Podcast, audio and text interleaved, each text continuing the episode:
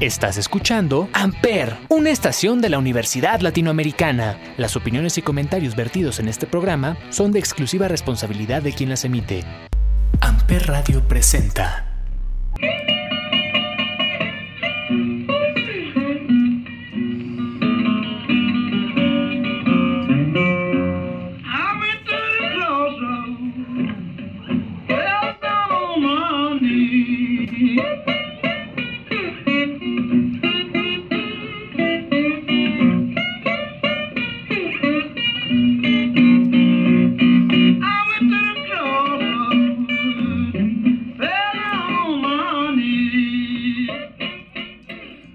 A todos, bienvenidos un miércoles más a este podcast llamado Sonidos en el Aire a través de Amper Radio de la Universidad Latinoamericana y como todos los miércoles nos acompaña Olivier. Olivier, ¿cómo estás? Bien, ¿cómo estás tú Ismael? Aquí contento de estar en otro episodio más de Sonidos en el Aire. Así es, y pues bueno, como ya saben, en este podcast nos dedicamos a hablar sobre temas de música no tan conocidos o de música un poquito más underground o temas extraños de la música, que es el caso de hoy. Y antes que nada, pues vamos a hablar de una muerte importante que se dio el día de hoy. Uno de los bateristas más importantes, no solo del rock, sino también que incursionó en el jazz y pues que creó lo que es la música que amamos hoy en día. Sí, lamentablemente falleció Charlie Watts, el baterista y fundador de los Rolling Stones, a los 80 años. No se ha dicho exactamente bien por qué, pero bueno, supimos que hoy falleció y pues es una, pues es una noticia triste porque es un icono de la música en general. Sí, ya hace unos meses se había dado a conocer que él se iba a retirar un poquito de la gira porque tenía algunas complicaciones, como creo que tenía neumonía o algo así. Y pues bueno, hoy se dio la noticia de su muerte. Así es que, pues descanse en paz, Charlie Watts. Sí, hombre, qué lástima. Yo me acuerdo cuando vinieron a la Ciudad de México la última vez que los fui a ver, que a, él lo encontraron en la Condesa caminando en la calle solito, como si nada. Creo que era el más buena onda, ¿no? Ajá, había fotos de él así, como si nada, caminando solo por la Condesa en la Ciudad de México. Y creo que en apariencia fuera de Ron Wood, que él es el más joven, él es el que mejor se veía, creo. pues puede ser, sí, sí, no, no se veía mal. Es que ya todos, la verdad es que están grandes, ya pronto van a empezar a, irse, yo creo, varios. Sí, lamentablemente. Y pues bueno, Charlie Watts al final también incursionó en el mundo del jazz. Eh, en mi opinión era de esos bateristas que pues no eran muy estruendosos, sino que era uno de esos bateristas que metía lo que tenía que meter sin exagerar, pero sin escatimar, sino que era preciso. Lo que tenía que meter la canción era eso. Sí, justo. Ahora que estaba leyendo sobre su muerte, leí una, una frase que dijo Keith Richards, que decía es que la mayoría de la gente piensa que los Rolling Stones somos Mick Jagger y Keith Richards, pero sin Charlie Watts, este, los Rolling Stones no seríamos nada. Él era la roca de nuestro grupo. Así es, y pues bueno eh, hablaremos un poquito de los Rolling Stones el día de hoy. Eh, no tal cual de ellos, sino del tema que nos acontece el día de hoy. Sí, vamos a hablar de El Club de los 27. Que para los que no sepan, es este grupo de artistas, sobre todo músicos, que murieron a los 27 años de edad. pues es muy extraño, ¿no? Como varios, varias personas, sobre todo músicos que ya eran bastante reconocidos y jóvenes, pues mueren a los 27 años de edad. Así es, son este grupo de artistas que pues se han dado a conocer por una muerte prematura y en la mayoría de los casos una muerte extraña. La mayoría por alguna adicción, incluso por suicidio o por circunstancias desconocidas, como es nuestro primer caso, quien es a quien estamos escuchando, cantante, compositor y uno de los guitarristas de blues más importantes de la historia, Robert Johnson. Sí, Robert Johnson, que fue un, un bluesero súper importante, que se le considera el padre del Delta Blues, que a su vez se volvió el padre del rock and roll y del jazz. fue, es un género musical muy importante para todos. Y pues él, él murió a los 27 años, 27 años de edad, en 1938.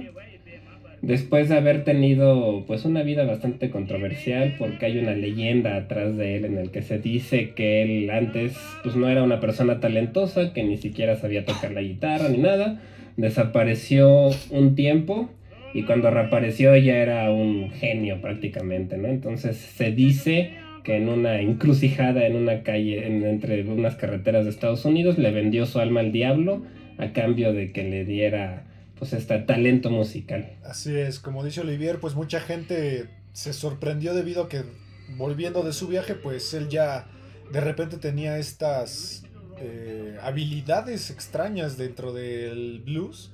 Eh, tenía una forma de tocar bastante peculiar, como muy punteada. Eh, punteada en términos de guitarra lo que estamos escuchando se escucha muchos los enarmónicos, ¿no? De, de, la guitarra, se escucha mucho como con los dedos raspa las, las cuerdas, como que las jala, ¿no? Y justamente Eso que estamos escuchando, esos slides también. Sí, slides, bendings. Fue pues prácticamente el padre de la técnica de blues, de la guitarra de blues. Así es. Eh, también por ahí hay una pequeña historia de que dicen que Encías Sangrantes, el personaje de Los Simpson, este saxofonista que le enseña a Lisa a perfeccionar su técnica, está inspirado un poco en Robert Johnson. Sí, eh, pues, la verdad es que su, su leyenda es muy famosa en Estados Unidos. Inclusive hay una película que se llama Crossroads donde sale Steve Vai y el Daniel Laruso, el de el de Karate Kid. Karate Kid. y es una muy buena película. Si les gusta la, la guitarra, hay unas secuencias bien padres de ellos. un duelo entre el diablo y. Es, brutal ese duelo, sí. Eh, ¿De qué murió Daniel, eh, Robert Johnson? Pues realmente no se sabe, ¿no? No se sabe muy bien qué pasó. Realmente. Algunos dicen que lo asesinaron, otros que ya tenía problemas de salud, de hígados y cosas así. Así es. Pero realmente se murió en situaciones muy extrañas, ¿no? No se sabe exactamente. Exactamente, una, una muerte desconocida eh, igualmente muchas leyendas dicen que pues el diablo ahí también tuvo un poco que ver con que su trato se terminó porque él ya había alcanzado la, fama, ¿no? Sí, la versión oficial supuestamente, por lo que he estado investigando, dicen que murió envenenado por el esposo de una mujer a la que estaba él, pues, este, frecuentando, digamos, y que le envenenaron su whisky con naftalina, pero bueno, realmente sí es muy extraña su, su caso. Así es. Y él fue el primer miembro del Club de los 27. Exacto, Robert Johnson. Eh, de ahí nos vamos, si no me equivoco, a 1969. Exactamente. Con Brian Jones, ahorita que estamos hablando de los Rolling Stones. Él fue eh, el primer guitarrista junto con Keith Richards y uno de los más grandes multiinstrumentistas del rock. Eh, Brian Jones, muerto en 1969. Sí, él era, justo acababa de salirse de los Rolling Stones, ¿no? Porque ya tenía problemas con ellos, acababa de renunciar a la banda no hace mucho y lo encontraron ahogado en una piscina y también igual en circunstancias desconocidas, ¿no? Se cree que es porque él abusaba mucho de las sustancias, alcohol, drogas, pero bueno, realmente no se sabe y también ahí hay por ahí este, teorías de asesinato. También asma, ¿no? Creo que padecía de asma por ahí. Tenía asma también, sí. Así es, él pertenece a la primera época de los Rolling Stones, cuando todavía eran de esas bandas como muy, de, muy del estilo de los Beatles, que se presentaban en estos programas como, como de televisión. Top of the Pops. Top of the Pops, el, exacto. El de Inglaterra.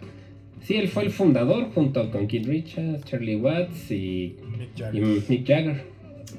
Y sí, justamente pues falleció en circunstancias extrañas. Algunos dicen que tuvo que ver ahí porque tenía ahí como una bronca de que le había bajado la novia a Eric Clapton y sí, Sí, sí, sí.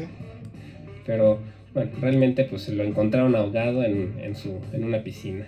Así es. Y pues bueno, vámonos al siguiente, que es uno de los guitarristas más importantes de la historia, el susodicho dios de la guitarra, que le quitó ese título a, a justamente a Eric Clapton.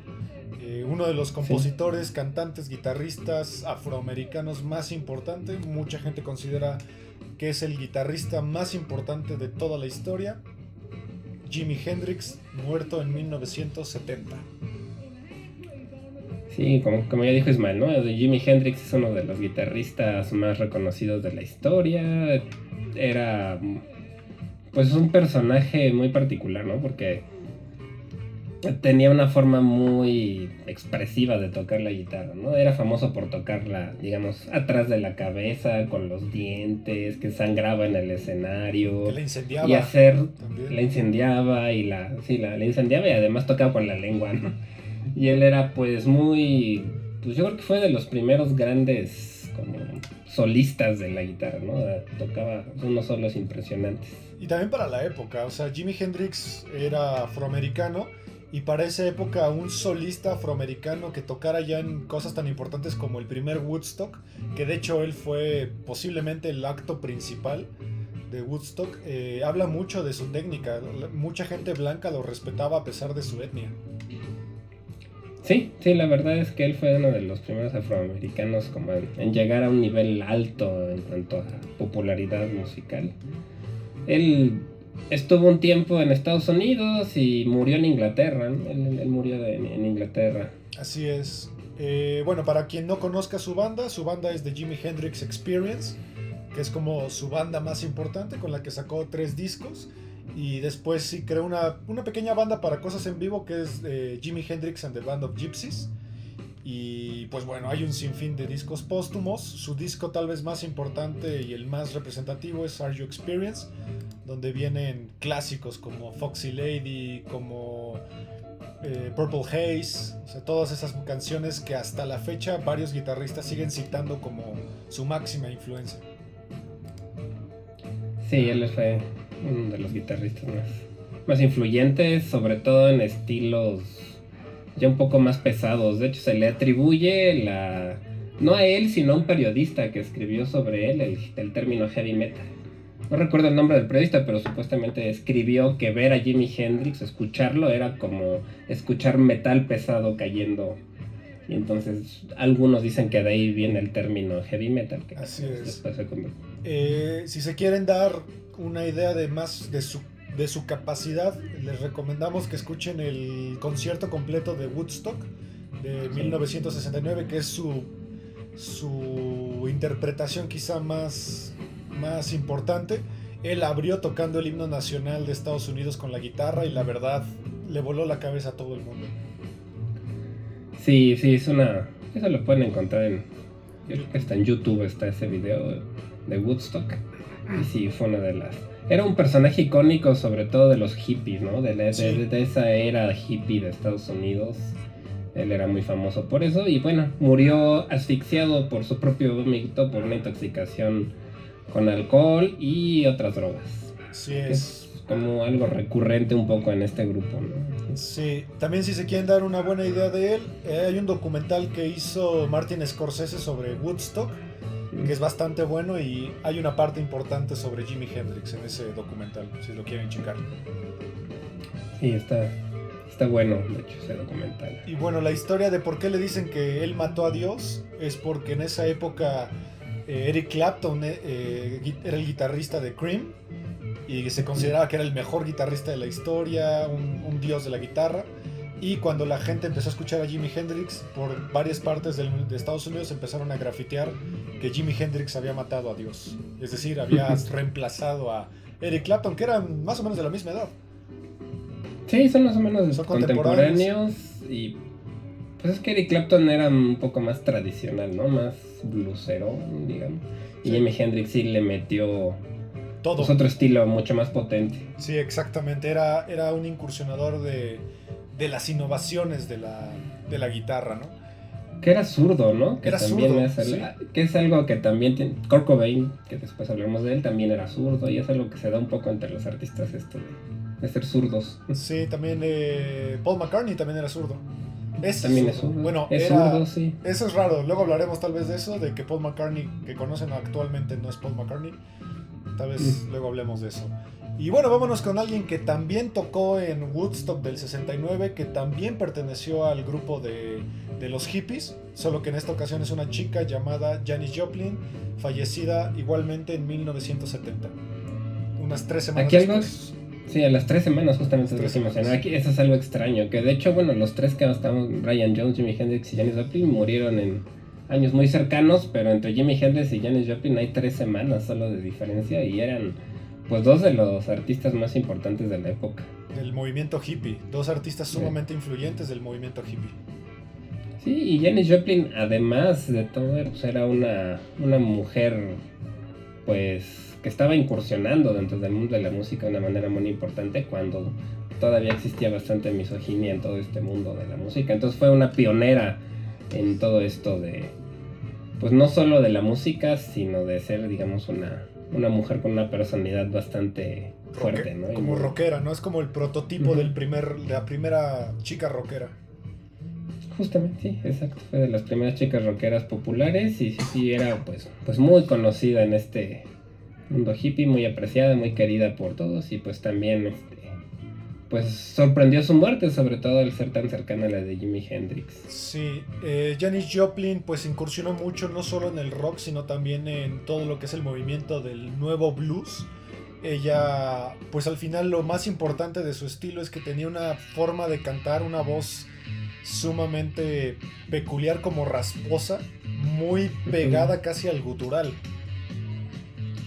Sí, tenía una voz de verdad bien, bien peculiar. A mí se me hace muy similar a la Alabama Shakes, que es una banda como más reciente. Siento que esa chica de Alabama Shakes tiene una voz bien parecida a la de Janis Joplin, ¿no? Muy... Sí, muy rasposa, ¿no? Muy... Ah, muy rasposa.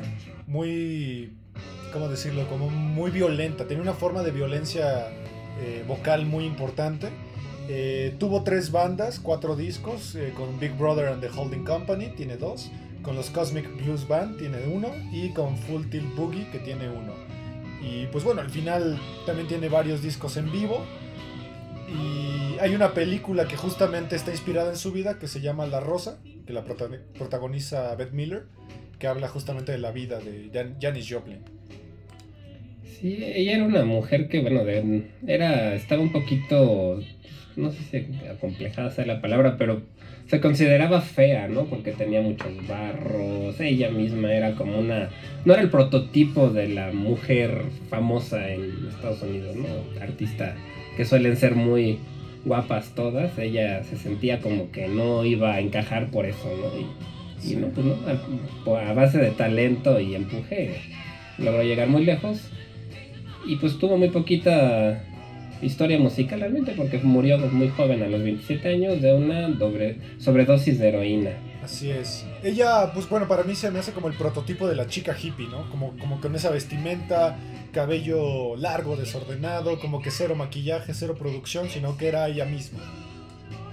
Sí, sí, ella era muy, muy auténtica y hasta la fecha todavía es muy celebrada, igual que de los que hemos estado hablando, es una es una de las mujeres que se considera muy importante en la historia de la música. Así es, Janis Joplin. Y bueno, vámonos con uno que su muerte es uno de los más grandes misterios de la música. Eh, se le conoce por su sobrenombre, un poquito más que su nombre real, que es el Rey Lagarto.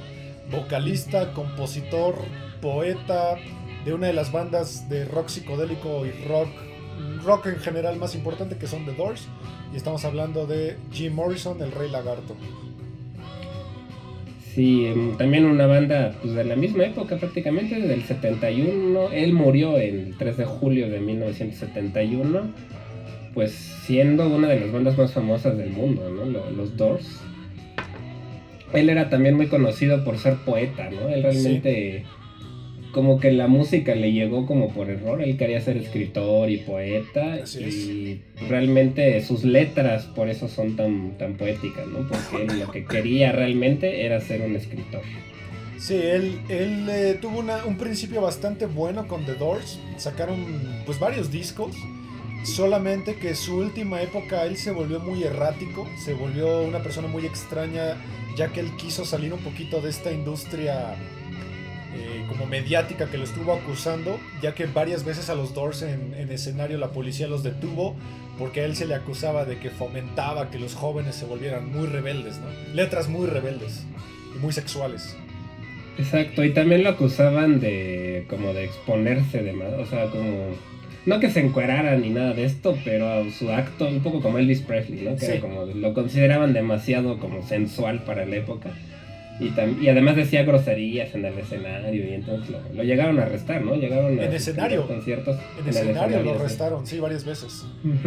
Eh, tienen varios discos con él, que es el primero que para mí es el mejor, es el The Doors, que tiene pues casi todos los clásicos instantáneos, Break On Through to the Other Side, este, Light My Fire, The End, que The End es una canción bastante curiosa porque habla justamente de alguien que está en un auto conduciendo y trata de suicidarse, ¿no? Pero la carretera es como el fin. Como que la mayoría de sus letras hablan mucho sobre la, la finitud de la vida, ¿no?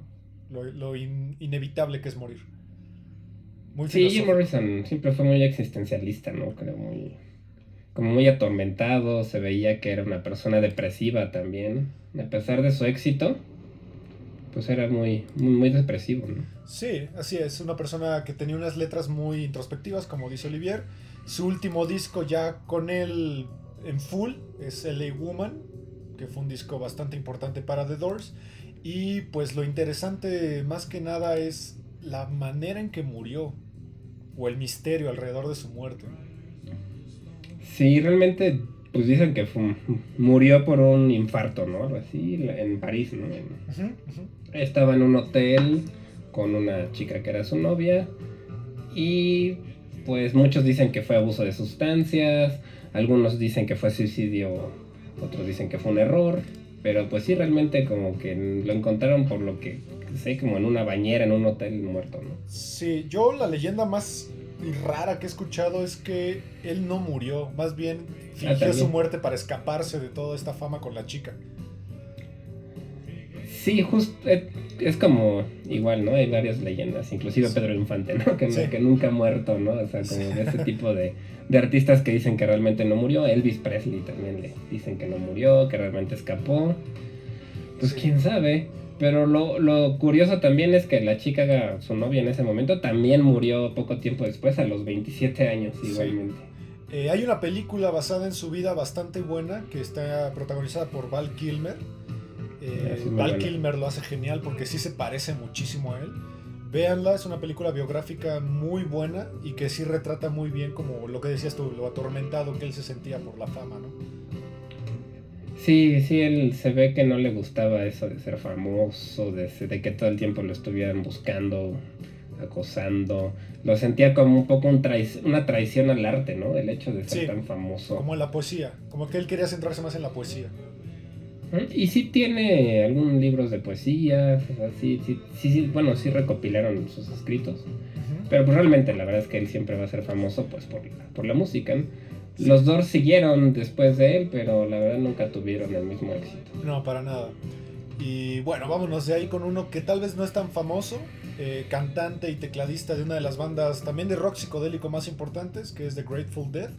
Eh, estamos hablando de Ronald McKernan, muerto en 1973. Sí, de este grupo, pues también es bastante hippie, ¿no? Que tiene Sí. mucho que ver con esta época, solo que The Grateful Dead eran un poquito más como relacionados con la cultura de los motociclistas. Sí, sí, sí. De, de este estilo, ¿no? De, de música. Y bueno, pues él también murió a los 27 años en circunstancias también pues, similares a las de, las de todos los demás. Don't Fear the Reaper podría ser la canción más popular de este grupo, ¿no? De The Grateful Dead. Don't Fear the Reaper no es de Blue Oyster Cult. Ay, estoy totalmente. Sí, estamos ahí. Sí, tienes toda la razón, me estoy Sí. súper confundiendo. Es de Blue. Oyster Cult. Sí, Grateful Dead es, eh, sí tiene más que ver con la cultura hippie, con la cultura. Es como de ese rock súper gringo. Súper como metido con el country tipo Liner Skinner. Sí, como muy sureño, sí, Muy cierto, sureño. lo estoy confundiendo. Sí, muy sureño. Eh, Que de hecho Grateful Dead volvió a la vida gracias a un guitarrista excepcional de la actualidad que es John Mayer, que él reemplazó a algunos de sus miembros y que pues digamos que los volvió a, a meter a la industria, ¿no? Que ahorita de hecho van a hacer un- una reunión con justamente con John Mayer. Sí, este, sí, es cierto. Porque la mayoría ya se murieron. La gran mayoría de los Grateful Dead ya se murieron. Sí, de hecho ya hace poco, el año pasado, ¿no? O el antepasado murió. El año pasado creo que se murió Robert Hunter, si no me equivoco, murió el año pasado. Sí, tienes razón. Y bueno, Grateful Dead al final es una banda súper clásica de toda esta cultura americana. Eh, si tal vez la música no es lo suyo de Grateful Dead, váyanse a los gráficos, a los pósters. Porque en mi opinión, Grateful Dead tiene uno de los mejores pósters de diseños de playeras más chidos que hay en la industria de la música. Son súper originales, súper psicodélicos.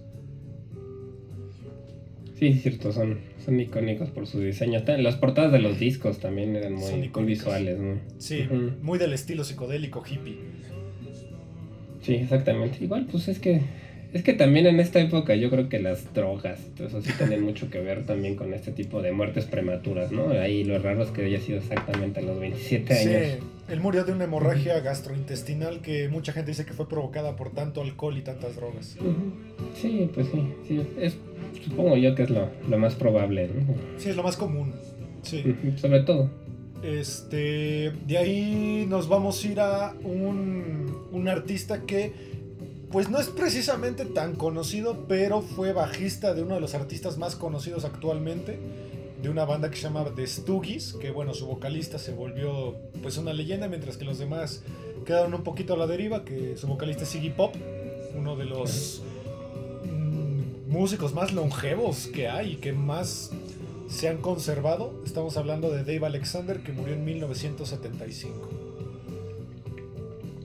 Sí, él era igual parte de este grupo de los, estuches, que era, pues son relacionados mucho con el punk, ¿no? Como eran sí. o protopunk, tal vez, un poquito antes de que se diera ya el surgimiento del punk como, como tal.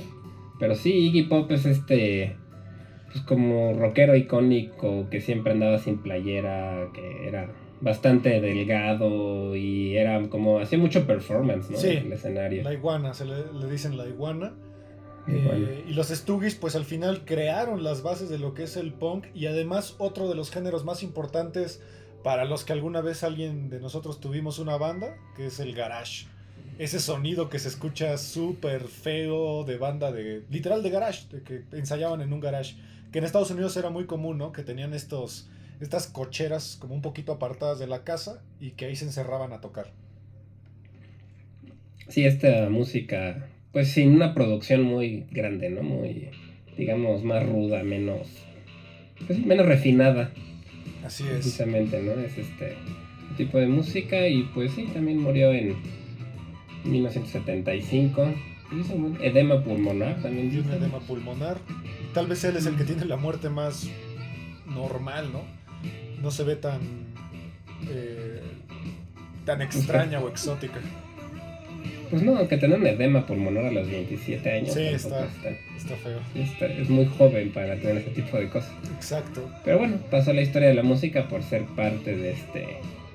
Pues de la historia del punk y de esta música. Así es. Y bueno, el que sigue es posiblemente el más famoso de la lista uno de los cantantes, guitarristas y compositores más influyentes no solo del siglo XX, sino de la década de los noventas. Creó un movimiento en Seattle, uno de los compositores que a nivel lírica marcó a una generación que es la generación X. X. X. Eh, tú tuviste todavía como la noción de él. Yo, yo, era, yo tenía dos años cuando él murió. Eh, varios de los discos más importantes del siglo XX y de los 90 y estamos hablando del gran Kurt Cobain de Nirvana. Sí, esta fue una muerte tal vez la más mediática, porque bueno, él murió en una época donde los medios masivos ya eran mucho más extensos, la televisión, los periódicos, la radio, pues ya estaba en un pico de tecnología donde podían llegar a más gente él murió en el, sí, en el 94, también en circunstancias bien extrañas. Yo cuando él murió, pues yo tenía 11 años, la verdad yo empecé a escuchar Nirvana. Más tarde. Será a lo mejor unos 6 años después, ¿no? Yo pues, sí recuerdo haber escuchado en las noticias que se había muerto este artista tan importante, pero no lo escuchaba, ¿no? Ya tiempo después ya empecé a escuchar Nirvana. Y pues sí, era toda esta energía como de adolescentes de los noventas la que él representaba, ¿no? Esta energía depresiva también. Sí, es, él marca uno de los eh, movimientos más importantes del mundo adolescente que son como los edgies o los outsiders, esta gente que se sale un poco de la sociedad. De hecho, él vivió varios años abajo de un puente, se escapaba de su casa. Él es el prototipo del chico que tuvo muchos problemas familiares, papás divorciados, la mamá pues como que no lo soportaba mucho. Eh, empezó con la marihuana, que lo orilló a otras drogas. Era como el clásico chico incomprendido que pues terminó siendo un artista monstruoso sin que él quisiera hacerlo. Sí, eh, bueno, ellos y todo su movimiento musical se, dio en Seattle, ¿no? En esta ciudad de Estados Unidos, al norte, cerca de Canadá. Que es una ciudad muy lluviosa, muy al estilo de Londres, por lo que sé. Sí. y como que el clima, ¿no? Creo que también que como influye un poco. Pero él era pobre, de chavo, como dices, vivió bajo un puente. Me parece que su mamá también era drogadicta o tenía ahí muchos problemas y pues él salió de verdad de la nada a convertirse en el artista, en el grupo más importante del mundo en su época. Sí. Junto con Dave Grohl, que es súper famoso ahora por los Foo Fighters. Sí, fue su Y Chris Novoselic. Fue su baterista y su bajista, pero pues al final, la época de Nirvana ellos siempre quedaron un poquito eh, sesgados, ¿no? Por, por la imagen tan icónica de Kurt Cobain, que todavía la, los medios lo hicieron más grande cuando se casó con Courtney Love, otra artista importante de los noventas, y tuvieron a su primera hija, Frances Bean Cobain, que pues ahí ya fue como un boom, ¿no? Como esta familia, como el prototipo de familia eh, disruptiva, ¿no? Sí, ambos eran, pues, rockeros, o sea, abusaban de sustancias. Courtney Love era bastante agresiva, ¿no? También era una mujer muy que confrontaba mucho y que muchos la culpan hasta la fecha de la muerte de Kurt. Hay toda una teoría alrededor de que ella fue la que lo mandó a asesinar realmente. Sí, hay un canal en YouTube que se llama Music Radar Clan, que es un chico que se dedica a estudiar como la historia de la música y que tiene un episodio que justamente habla de la muerte de Kurt Cobain paso por paso y explica una teoría que la neta pues no está tan chida, o sea, porque habla de que un detective privado fue contratado por Kornilov para seguirlo, porque Kurt en esta época estaba internado en un hospital para pues rehabilitarse, se escapa del hospital y pues lo sigue el detective y este detective cuenta que Kornilov eh, contrataba asesinos a sueldo para intentar matarlo.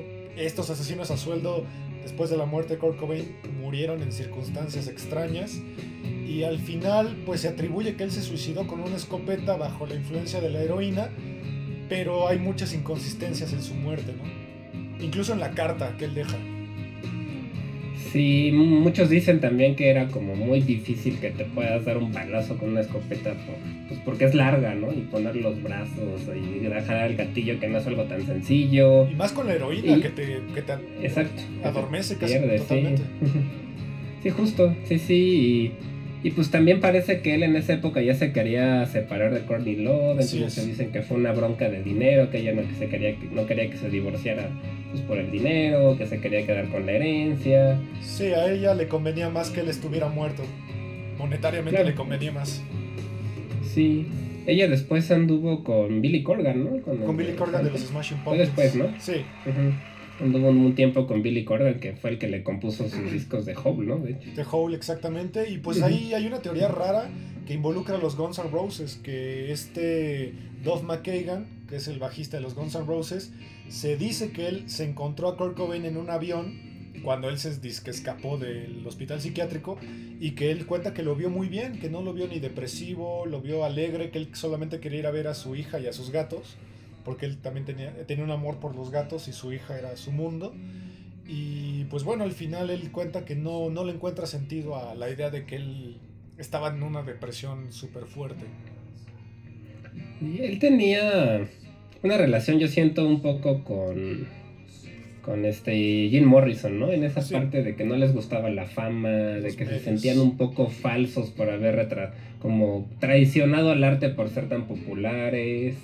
Y también como que se quería alejar de los fans, de toda la, la imagen pública, ¿no? Sí, de hecho uno de sus eh, de sus protestas más grandes a nivel mediático fue el famoso Unplug, que es el que estamos escuchando ahorita, en donde MTV le... Bueno, si alguien no sabe qué es un Unplug, es un concierto que se supone es completamente acústico que hace la MTV.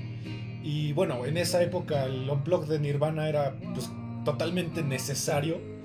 Y la MTV le pidió que tocara todos sus éxitos, Lithium, Smells Like Teen Spirit, etcétera, etcétera. Y él se negó y decidió interpretar canciones pues un poco oscuras de Nirvana y covers de bandas que nadie conocía más que él, que lo habían influido y de hecho los invitó a tocar con ellos. Justo, y también como esta que estamos escuchando que se llama Where Did You Sleep Last Night, que es de un blusero también, Led Belly, que también era pues de la época de Robert Johnson de hecho, pero, sí, sí, sí. pero un blusero clásico de los años de, la, principios de la historia del blues, ¿no? Y tiene un cover de, de este David Bowie, que es The Man Who Sold the World. Y sí, pues se reveló un poco, ¿no? Que de hecho a mí eh, hay una... Cuando termina justo esta canción, Where Did You Sleep Last Night, yo siento que sí se le ve como una emoción extraña, porque hasta tiene una en el rostro, tiene un gesto que sí se le ve triste, yo siento. Sí, que no quiere estar ahí, ¿no? Como que se ve incómodo. como que sí se le ve, yo, yo siento que sí se le notaba que no estaba contento. Sí, de hecho hay una pequeña leyenda con justo esta canción, que el final de ella, Kurt Cobain hace un grito en la última línea que mucha gente dice que él ya sabía lo que iba a pasar, ¿no? Como que ya era, ya era obvio, ¿no? Lo que estaba sucediendo con él y que ese grito era como una pequeña despedida hacia, hacia el mundo de la música. De hecho, tienen por ahí un festival que es el Reading, el Live at Reading, que él sale incluso en una bata de hospital y lo sacaron al escenario en una silla de ruedas porque se daba mucho la especulación que él estaba ya muy mal y pues él hizo una pequeña burla, ¿no? A eso.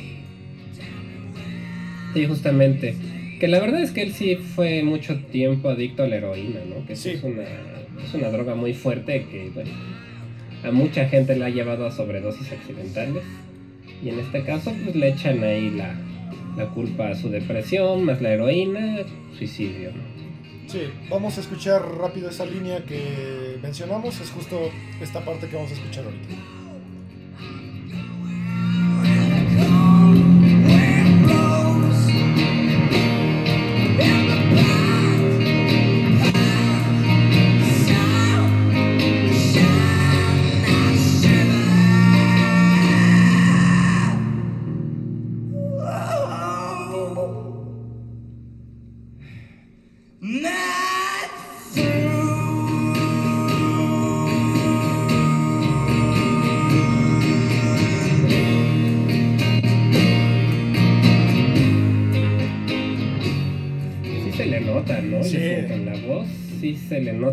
Estaba contento. Sí, es uno, al final fue uno de los unplugs más vendidos y populares de toda la historia de esta serie. Eh, y al final él ni siquiera quería despedirse de nadie. Literal termina el concierto y él agarra y se larga. No quiso dar entrevistas, no quiso dar autógrafos. Y de hecho al principio se dice que él ni siquiera quería salir. Se quedó en el camerino un buen rato. Empezó tardísimo el concierto, se supone. Sí, que lo estuvieron esperando porque no, no quería salir. Es que estaba en contra de todo esto. Esto pues es MTV que, que representaba como lo máximo de la cultura pop ¿no? en ese momento. Sí, de hecho también le hizo una broma a la MTV en los MTV Music Awards. Ellos iban a tocar y se supone que iban a tocar Lithium.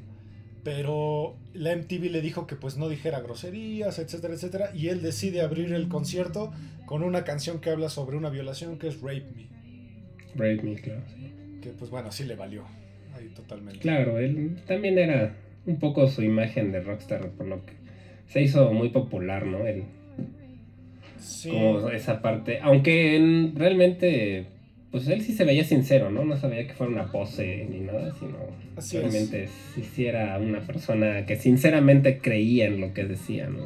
Así es. Y pues bueno, vámonos con un compatriota una persona que pues no es precisamente nuestro género, pero pues pertenece curiosamente a este club. Estamos hablando de un cantante de música, pues es banda, ¿no? regional, no banda, que es Valentín Elizalde. Banda sinaloense. Banda ¿no? sinaloense. norteña, dice. Exacto. Sí, el, el- esto es muy raro, ¿no? Murió en el 2006. Yo la verdad no lo, no lo conocía, sinceramente, cuando, cuando se me enteré que falleció y que fue algo en México muy sonado, pero sinceramente no lo, yo no lo ubicaba y cuando escuché sus canciones se me hacía que cantaba horrible. Sí, tenía una forma de cantar muy. Como parecía un borracho, ¿no? Parecía como borracho cantando. Sí, pero sí, o sea, realmente yo siento que no era, no tenía una voz educada, digamos, sino No, que cantaba nada. ese lado. Pero bueno, era una persona muy popular en México, sobre todo en esta zona del norte, de la música regional. Y pues tiene esa característica que igual murió a los 27 años de edad, ¿no? En el 2006 Siendo- y supuesto un asesinato, ¿no? Sí, creo que tuvo que ver con narcos o cosas. No, no estoy- no estoy muy seguro realmente, pero algunos dicen que tuvo que ver ahí con alguna cosa de, de narcos, porque bueno, este tipo de músicos muchas veces suelen estar en ese mundo, ¿no? Sobre todo que es de Sinaloa. Sí, y pues bueno, es una curiosidad, digamos, de esta lista.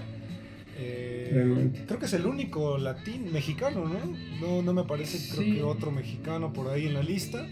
Pero bueno, él es un compatriota que también está en esta lista. Y pues bueno, para terminar la lista de los músicos importantes, una de las cantantes y compositoras de soul contemporáneo más importantes, en mi opinión, una eh, muerte muy lamentable porque creo yo que se pudo haber evitado. Eh, sie- siempre que hablo o pienso en ella, se me figura mucho a lo que está sucediéndole ahorita a Britney Spears, que creo que puede evitarse todavía. Y pues bueno, estamos hablando de Amy Winehouse, que falleció en el 2011. Sí, sí, cierto. Ella, pues es una, bueno, fue una cantante, músico inglesa que iba subiendo mucho, ¿no? La verdad es que Sí. ya era bastante popular, pero la, sí, igual que los demás, hubiera podido dar mucho más si no hubiera muerto. A ella su muerte se le atribuye al alcohol, a su consumo masivo de alcohol, y la verdad es que ella sí era una mujer bastante alcohólica, se le notaba en sus presentaciones. Y también muchos lo atribuyen a la relación que tenía con su papá, ¿no? Que era como una persona que la... Igual que Britney Spears que mencionas, que era una persona como que la controlaba mucho, ¿no? Y la como que la asfixiaba. Sí. Sí, ella al final de su vida, sus últimas presentaciones, incluso hay varias en donde la tienen que cargar al escenario o incluso sacar del mismo, porque ya, ya tocaba completamente alcoholizada. Muchos también dicen que, borra que drogada, pero siento que ella es uno de esos casos en donde subestimamos un poco las enfermedades mentales o la, Claro. la dependencia a ciertas sustancias que tiene un artista porque creemos que la presión debe ser parte de, del artista, ¿no? Cosa que ahorita se debatió mucho en las Olimpiadas con estos Con la- atletas. Con la gimnasta de Estados Unidos, ¿no? Que no, que no quiso participar por, pues, Por por la los problemas presión. que tenía. Por la presión, sí. que se da mucho en los artistas también. Sí, yo creo que también tiene mucho que ver, yo siento con esta imagen que tenemos del rockstar, que debe ser una persona así, ¿no? Al que tome mucho, que consume drogas, que tenga una personalidad rebelde, un poco, pues que será como imprudente, ¿no? Eso es mucha la imagen que nos venden de todo este tipo de personas.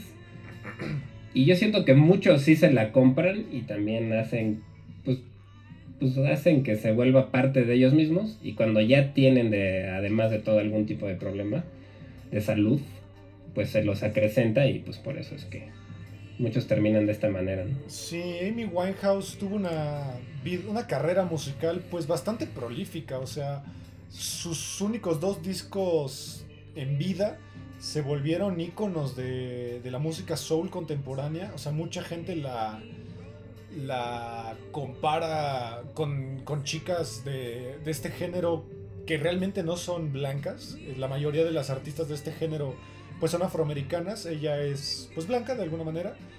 Eh, Nina Simone, este, tenemos a Aretha Franklin, a todas ellas. Y pues ella, mucha gente mencionaba que era la nueva reina ¿no? de- del soul. Pues ya, ya, ya, ya lo era, yo creo que Sí, sí, yo creo que sí. porque ella, a mí también se me hace que tiene muchas influencias del jazz, por ejemplo, Sí. del blues también. Y era un artista que a pesar de que era muy popular, sí ten, su género musical era distinto, o sea, no era un pop común del que estamos acostumbrados a escuchar, sino que sí tenía mucho talento atrás de ella, ¿no? Como, como músico. Sí, ella al final pues salía un poco del estereotipo que ya estaba marcando esta época, como eran Britney Spears, Christina Aguilera, Beyoncé, eh, Taylor Swift, etcétera, etcétera. Ella se fue a las raíces eh, musicales. Y pues bueno, de ella incluso se burlaba de sus mismas adicciones. Tiene canciones que habla de que tenía que volver a, rehabilitación y ella no quería. Claro, la Rehab, ¿no? Que yo creo que fue de las más famosas que tuvo. Y sí, justamente utilizaba su propia. sus sentimientos y sus propias formas de actuar para sus canciones. Así es. Y pues sí, realmente, pues todo parece indicar que sí fue el abuso del alcohol lo que la llevó a esto y pues un, toda su historia de, depresión y de todo este tipo de... Sí. Eh, la, la muerte se supone que es envenenamiento, ¿no? Envenenamiento por alcohol. Por alcohol. Eh, Justamente, y pues bueno, pues, realmente tuvo, tuvo una carrera corta, realmente, pues sí daba para para mucho más y pues muchos la siguen recordando como una de las mejores pues, cantantes o artistas femeninas de, este, de este siglo, ¿no?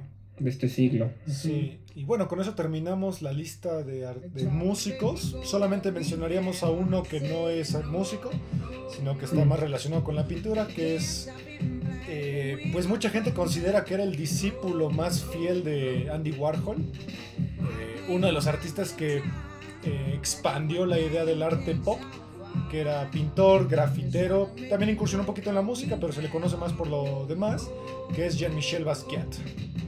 Michel Basquiat, sí, él fue un pintor bastante exitoso que murió en 1988, igual a la edad de 27 años, que justo ayer estaba viendo que, que hubo ahí una polémica con, con Beyoncé y su esposo. Jay-Z.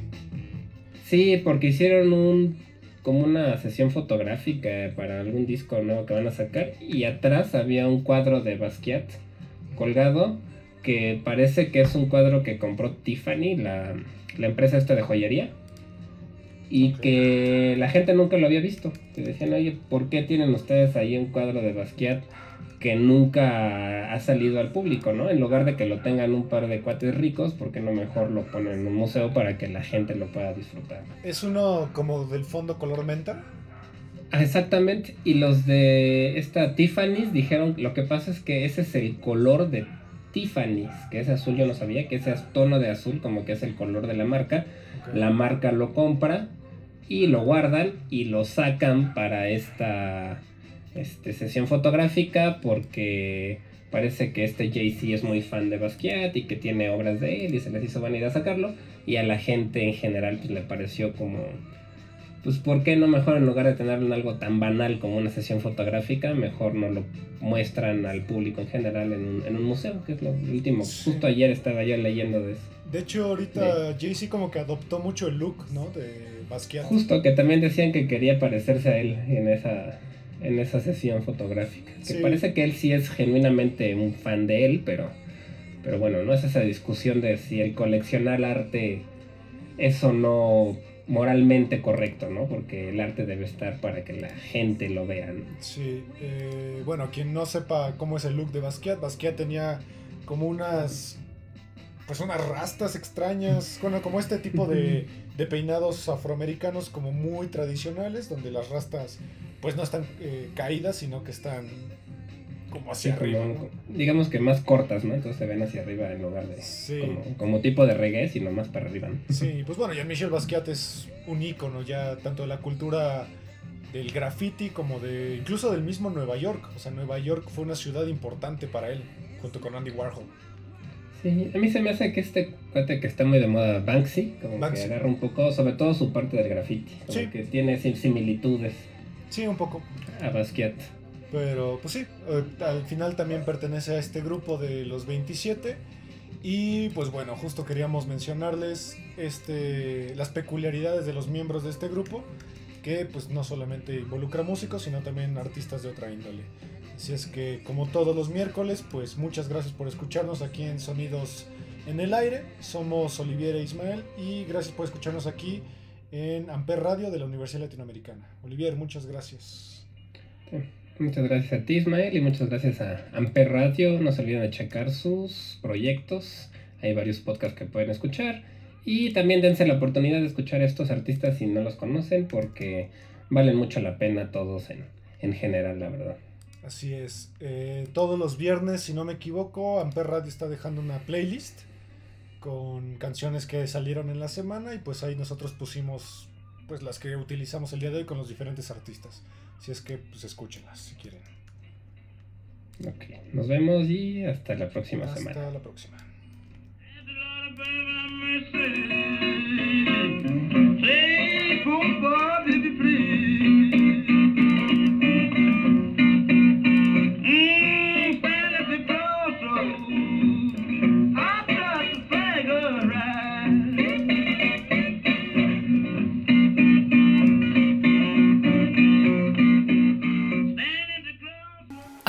Radio presentó Amper, donde tú haces la radio.